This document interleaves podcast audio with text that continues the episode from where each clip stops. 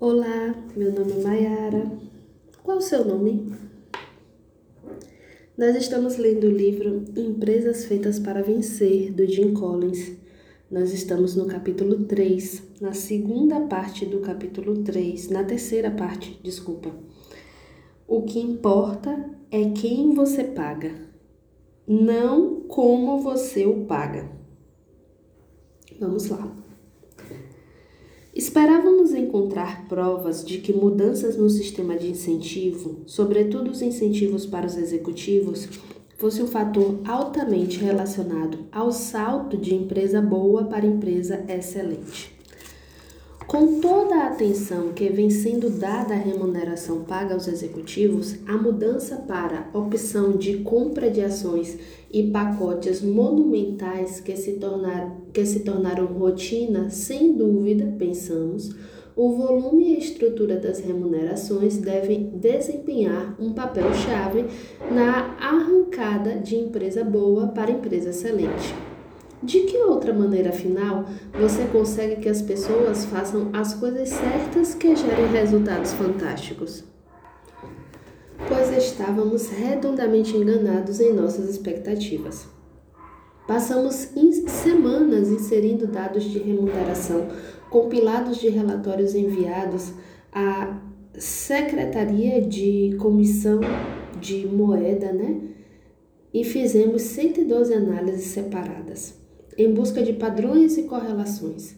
Examinamos tudo o que pudemos quantificar para os cinco cargos do topo: espécie versus ações, incentivos de longo prazo versus incentivos de curto prazo, salários versus gratificações e por aí vai. Algumas empresas utilizavam ações de forma intensiva, outras não. Algumas tinham altos salários, outras não. Algumas utilizavam amplamente incentivos sob forma de gratificações e outras não. O mais importante é que, quando analisamos os padrões de remuneração de executivos relativos às empresas do grupo de comparação direta, não encontramos diferenças significativas no uso ou não de ações, altos salários, incentivos sob a forma de gratificações ou remunerações de longo prazo. A única diferença importante que encontramos foi que os executivos das empresas feitas para vencer recebiam remunerações financeiras ligeiramente menores, 10 anos após a transição, do que suas contrapartes nas empresas ainda medianas de comparação direta. Não é que a remuneração paga aos executivos seja relevante. É preciso ser basicamente racional e razoável. Duvido que Colin Mockler, David Maxwell ou Darwin Smith tenham trabalhado de graça. E as empresas feitas para vencer efetivamente consumiram tempo refletindo sobre essa questão. Mas uma vez estruturado um sistema que faça sentido, a remuneração paga aos executivos perde importância como uma variável diferenciadora para transformar uma empresa boa numa empresa excelente. E por que isso acontece? Trata-se simplesmente de uma manifestação do princípio, primeiro quem. Não se trata de como você compensa os seus executivos, e sim, em primeiro lugar, de que executivos você deve compensar.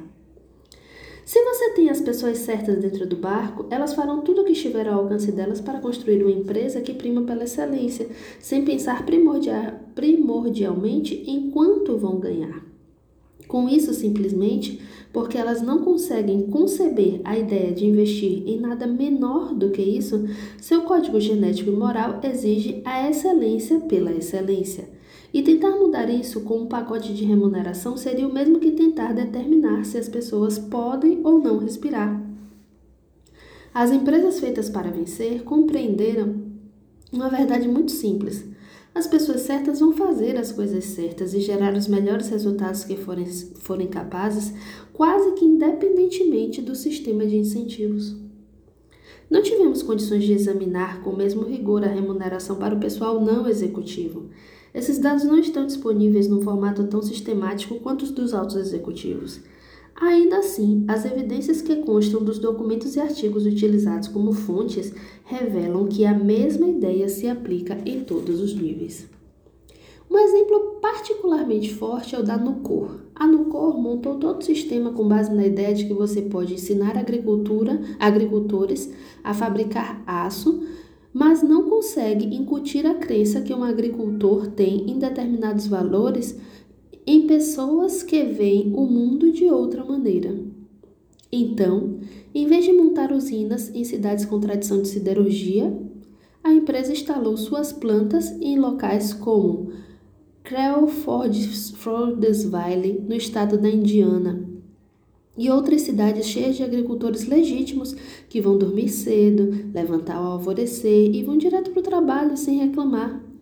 Assim, tem que ordenhar as vacas e vamos arar a roça antes de anoitecer. Se traduziram facilmente em tem de laminar algumas placas de aço e vamos produzir 40 toneladas antes do almoço. A Nucor excluiu as pessoas que não partilhavam desse tipo de ética no trabalho e por isso gerou uma rotatividade alta de 50% durante o primeiro ano numa das usinas, seguida de rotatividade muito baixa, à medida que as pessoas certas se estabeleceram prontas para desenvolver um trabalho de longo prazo. Para atingir e manter os melhores operários, a Nucor pagava aos seus metalúrgicos mais do que qualquer outra siderúrgica do mundo. No entanto, ela montou seu sistema de pagamento em torno de um mecanismo rigorosíssimo e sob pressão de concessão de gratificações às equipes, na qual mais de 50% da remuneração de um trabalhador é diretamente atrelada à produtividade de sua equipe de sua equipe de trabalho, composta de 20 a 40, a 40 pessoas. Os integrantes das equipes da NUCO, em geral, chegavam ao trabalho 30 minutos mais cedo para arrumar suas ferramentas e se preparar para operar a linha no exato instante que tocasse a sirene da troca de turno. Temos os metalúrgicos mais dedicados do mundo, afirmou um dos executivos da Nucor. Contratamos cinco pessoas, fazemos que trabalhem por 10 e pagamos o equivalente a 8. O sistema da Nucor não objetivava transformar pessoas preguiçosas em trabalhadores eficientes, e sim criar um ambiente em que trabalhadores dedicados prosperassem e os preguiçosos pulavam ou eram atirados para fora do barco. Num caso extremo, os trabalhadores expulsaram da usina um colega de equipe com auxílio de uma cantoneira de ferro. A Nucor ilustra um ponto-chave. Na hora de determinar as pessoas certas, as empresas feitas para vencer deram peso maior a determinados atributos de caráter do que a bagagem educacional específica, habilidades práticas, conhecimento especializado ou experiência no trabalho.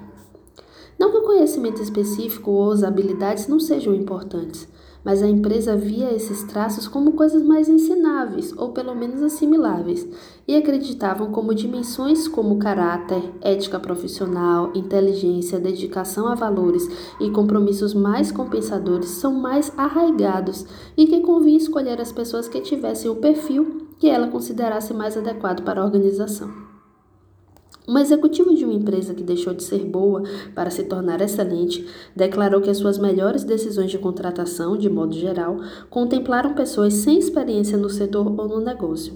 Em um dos casos, ele contratou um gerente que havia sido capturado duas vezes durante a Segunda Guerra Mundial e escapara ambas as vezes. Achei que uma pessoa que conseguiu fazer isso não devia ter qualquer dificuldade na área dos negócios.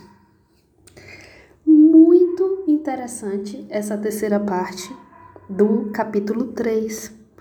E uma frase que me chamou muito a atenção foi essa aqui, né, de que as pessoas, na hora de determinar as pessoas certas, as empresas feitas para vencer deram peso maior a atributos de caráter do que bagagem educacional específica.